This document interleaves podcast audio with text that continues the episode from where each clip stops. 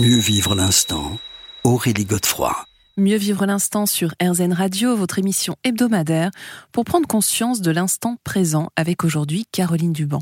Alors Caroline Duban, vous étiez en train de nous dire qu'il y avait des personnes qui étaient habilitées justement peut-être à faciliter ce passage vers la mort, en tout cas qui pouvaient permettre de le modifier, on peut dire ça comme ça. Comment ça se passe? Alors comment ça se passe? Eh bien... Euh, tout d'abord, il faut quand même préciser que selon les cultures et selon les époques, euh, ce n'est pas forcément lié à un office. Voilà, on n'a pas forcément quelqu'un qui est spécialisé, comme on pouvait avoir euh, l'oracle de Delphes, voilà, avec des, prêtres et une pitié qui euh, permettaient d'avoir un accès direct avec la divinité. Non, on peut aussi, en tant que être humain basique, voilà, sans avoir une charge particulière, être capable d'aider euh, effectivement les défunts euh, à passer ou, au contraire, selon euh, les, besoins du moment, rester auprès de la famille ou du clan. et pour ça, en fait, je, trouve assez intéressant l'exemple de la cité de Kuelap. Mhm. Racontez-nous. Qui, se trouve au Pérou, donc dans pleine, pleine Amazonie. C'est une cité qui, était, qui s'est développée autour du 8e et du 10e siècle de notre ère et qui a, été bâti par les Indiens euh, Chachapoyas. Et euh, ces, ces personnes-là euh, révéraient vraiment les, les ancêtres parce qu'ils ont construit cette cité en prévoyant des niches vides pour placer des ossements à l'intérieur, pour placer ceux qui étaient importants vraisemblablement à leurs yeux dans les murs d'enceintes, dans certains bâtiments particuliers. Et donc, ils vivaient au milieu des morts, entre guillemets, c'est-à-dire qu'on appelle cela, nous, en tant qu'Européens, la cité cimetière, mais euh, c'était quelque chose qui était fait effectivement avec des rituels. Mais, euh, mais les morts restaient avec les mmh. vivants puisqu'en fait les ancêtres permettaient de protéger, de conseiller, de guider.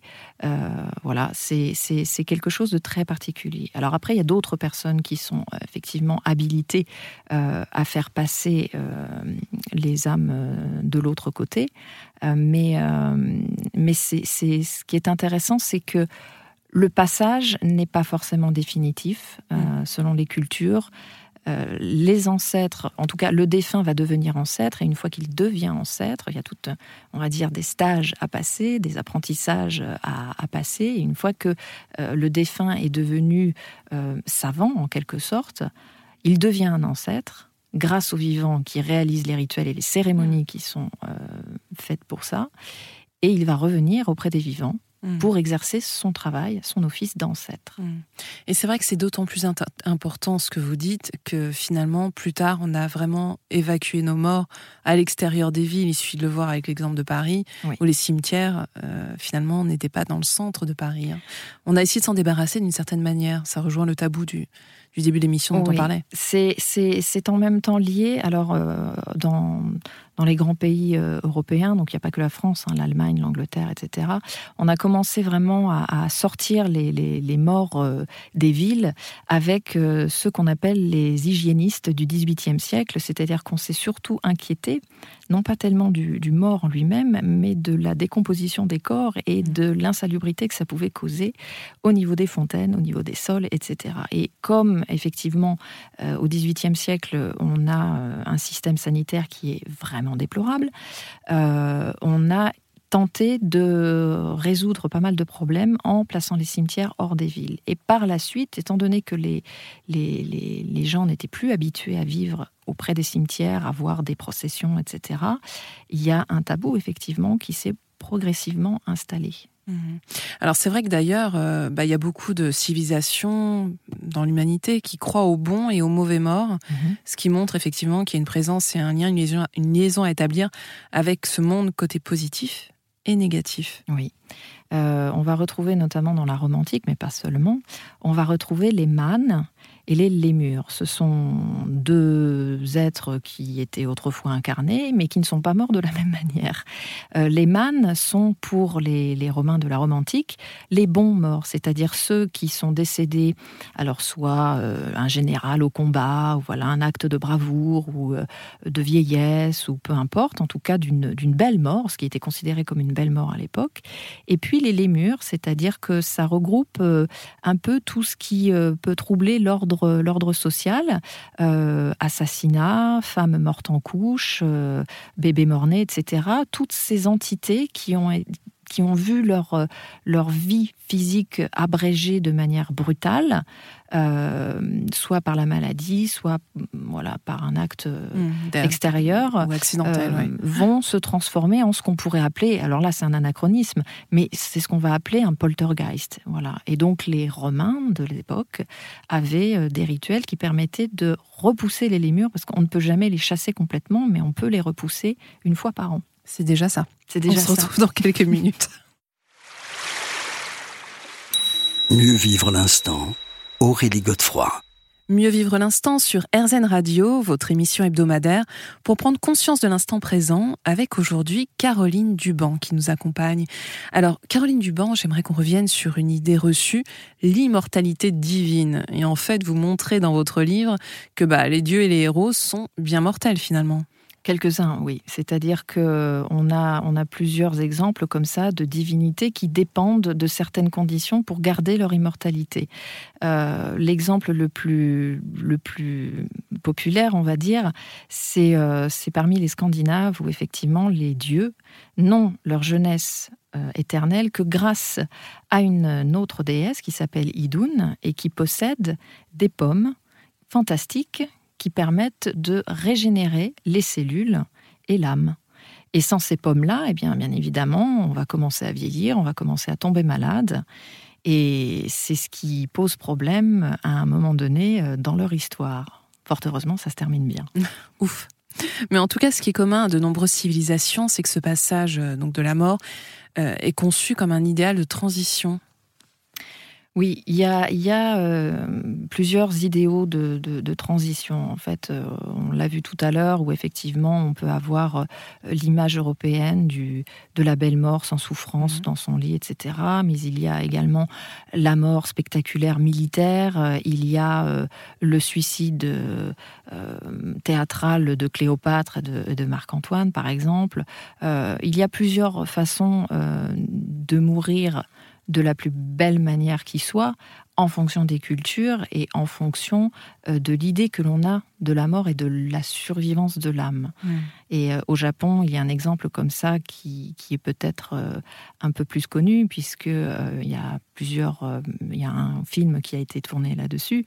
Ce sont les 47 Ronins qui rapportent ce qui s'est passé avec 47 samouraïs qui ont voulu venger le déshonneur et la mort de leur seigneur euh, samouraïs qui, en perdant leur seigneur, deviennent des ronins, puisque les samouraïs ne peuvent pas retrouver de travail auprès d'une autre famille noble euh, dans le Japon médiéval. Et donc, euh, en vengeant la mort de leur seigneur, ils vont s'attirer les foudres du seigneur du Japon et donc vont se, donner la mort. On appelle ça seppuku, puisque le harakiri n'existe pas. Hein. c'est un terme beaucoup, plus récent, plus récent. Mais, mais ces 47 ronins ont quand même, dans l'idéal populaire, incarné la chevalerie par excellence du Japon. Et donc, ils ont un temple qui leur est dédié et leur tombe est, tout à fait visible. On peut les mmh. visiter en tant que touristes, même étrangers. Mmh. Alors, pour en revenir un petit peu au commun des mortels, j'allais dire, euh, bon, il y a bien évidemment énormément de rituels qui ont été mis en place au mmh. fil euh, des siècles hein, pour accompagner les morts et aussi pour la rendre acceptable. Quels sont les. Est-ce que vous avez deux ou trois exemples à nous donner? Rendre la mort acceptable, euh, c'est déjà la concevoir quand on est vivant. C'est-à-dire que ce n'est pas quelque chose que l'on fait au dernier moment. Euh, c'est-à-dire que euh, le passé et le futur se construisent au présent et ce qu'il se passe après la mort, ça se construit également au présent. On connaît bien évidemment euh, les tombeaux de l'Égypte antique où les, grands seigneurs faisaient bâtir cela de leur vivant, mais il n'y a pas que, en fait. On, on, se prépare, notamment dans l'Europe médiévale, à un après qui doit systématiquement dans, dans cette mentalité-là, être meilleur, puisque l'on est plus proche de Dieu. Donc, il faut impérativement que c'est après, pour qu'il soit bon, que notre vie euh, sur Terre, notre passage sur Terre soit bon. Et mm. donc tourner vers des actes de charité, vers des actes pieux. Mm. Vers des vertus, justement. C'est ce qui va faire qu'on va passer de l'autre côté sans problème. On se retrouve dans quelques minutes, Caroline Duban. Mieux vivre l'instant Aurélie Godefroy. Mieux vivre l'instant sur RZN Radio, votre émission hebdomadaire pour prendre conscience et mieux accueillir l'instant présent, même quand on s'apprête à mourir, avec aujourd'hui Caroline Duban. Alors, pour continuer justement cette euh, conversation autour de, de la mort et euh, de finalement de de ces règles hein, de, de, savoir mourir, il faut aussi connaître les règles de savoir vivre, finalement. C'est obligatoire. La mort n'existe parce qu'il y a la vie en fait. S'il n'y a pas de vie, il n'y a pas de mort. S'il n'y a pas de mort, il n'y a pas de vie. Ce sont en fait deux opposés qui se complètent et qui ne peuvent absolument pas être dissociés. Qu'il y ait un après ou non, mm. quelles que soient les cultures, quelles que soient les époques, il y a forcément ce binôme.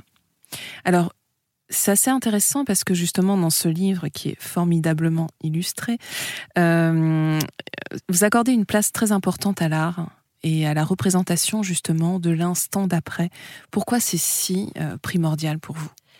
C'est ce qui est visuellement le plus euh, impactant peut-être. C'est ce qui va permettre euh, aux générations futures, en fait, une œuvre d'art, elle est pensée non pas pour euh, le commanditaire ni pour l'artiste, elle est pensée pour les générations d'après. C'est-à-dire que, bon, je, suppose que tous les artistes d'aujourd'hui ne sont pas comme ça, ou on, ne fait pas tous du fast-food artistique, mais dans toutes ces époques anciennes, euh, les nations étaient pensées pour perdurer et pour faire passer des messages, même si on se doutait qu'il y allait y avoir des influences, qu'il y allait y avoir des changements, des évolutions euh, plus ou moins positives, il fallait quand même qu'il y ait un creuset commun. Et euh, que ce soit à travers des légendes, des contes, que ce soit à travers des écrits, que ce soit à travers des sculptures, des peintures, peu importe, il y a toujours tout un tas de messages et énormément de symboles. Mmh. Tout est à deuxième, voire troisième lecture systématiquement. Oui, l'idée c'est qu'en fait que la mort ne soit plus une notion abstraite, hein, c'est ça? Qu'elle ne soit plus une notion abstraite et que ça ne soit pas une ennemie. Hmm, ça c'est vraiment euh, effectivement euh, essentiel. Alors vous posez cette question d'ailleurs aussi, euh, en fait c'est plutôt une affirmation. la dernière demeure, c'est le respect aussi de toute une vie. Oui, c'est important. Elle reflète la vie, la vie du, du défunt, c'est-à-dire que qu'elle soit monumentale, qu'elle soit au contraire très humble, euh, qu'elle soit euh, euh, gravée de tout un, épitaphe qui soit très très long ou au contraire avec simplement quelques, quelques gravures qui représentent des passages de vie, on retrouve un peu en résumé sur, sur le bâtiment, sur même une tombe anonyme, en fait, on va, on va se rendre compte de l'existence que cette personne a pu mener de son vivant mmh. et du respect que sa famille, s'il lui en reste, euh, peut encore euh, avoir pour cette, pour cette personne disparue. Oui, parce qu'en fait, la question de la mémoire est ici absolument primordiale et essentielle. Hein. La mémoire fait partie de ce processus de deuil pour la, la famille et la conception de l'ancêtre. C'est ce qui mm. va permettre effectivement de garder vivant quelqu'un auprès de soi, c'est en se rappelant de cette personne tout simplement. la, pire mort en réalité, c'est l'oubli. Mm. Alors justement, je reviens à Amélie Nothomb, qui est aussi, euh, encore une fois, une personne que, j'aime beaucoup. Et alors elle, elle dit, il vaut mieux dire réussir son deuil plutôt que faire son deuil. Vous en pensez quoi de cette expression? Elle est, elle est très intéressante, effectivement, parce que euh, un deuil, effectivement, ça ne se fait pas. Euh, ça se traverse déjà. Donc il faut l'accueillir. Il faut l'accueillir. Encore une fois dans l'instant. Voilà, ça peut être plus ou moins long. Euh, c'est vrai que dans beaucoup de sociétés, euh, que ce soit euh, chez certains peuples d'Amérique du Nord, que ce soit même, même en Europe, on considère que deux ans, c'est la période où on, vraiment on est dans le deuil profond, la douleur la plus, la plus intense, et que progressivement le temps va penser les plaies. en réalité, on n'oublie jamais. Euh, la personne ne disparaît jamais. Elle est toujours présente euh, dans les pensées, dans les objets qu'elle a pu laisser, euh, les photographies aujourd'hui que, l'on peut avoir. mais c'est plutôt arriver à accepter l'absence. Mm. Mais en fait, ça suppose aussi un véritable travail à entreprendre. Hein. C'est un travail spirituel et c'est un travail en même temps psychologique. Je pense que le spirituel et le psychologique sont intimement liés. Et euh, l'un ne va pas sans l'autre, puisque c'est ce qui permet à un être humain d'avoir un équilibre. Hmm. C'est ce qu'on va voir dans quelques minutes, Caroline Duban.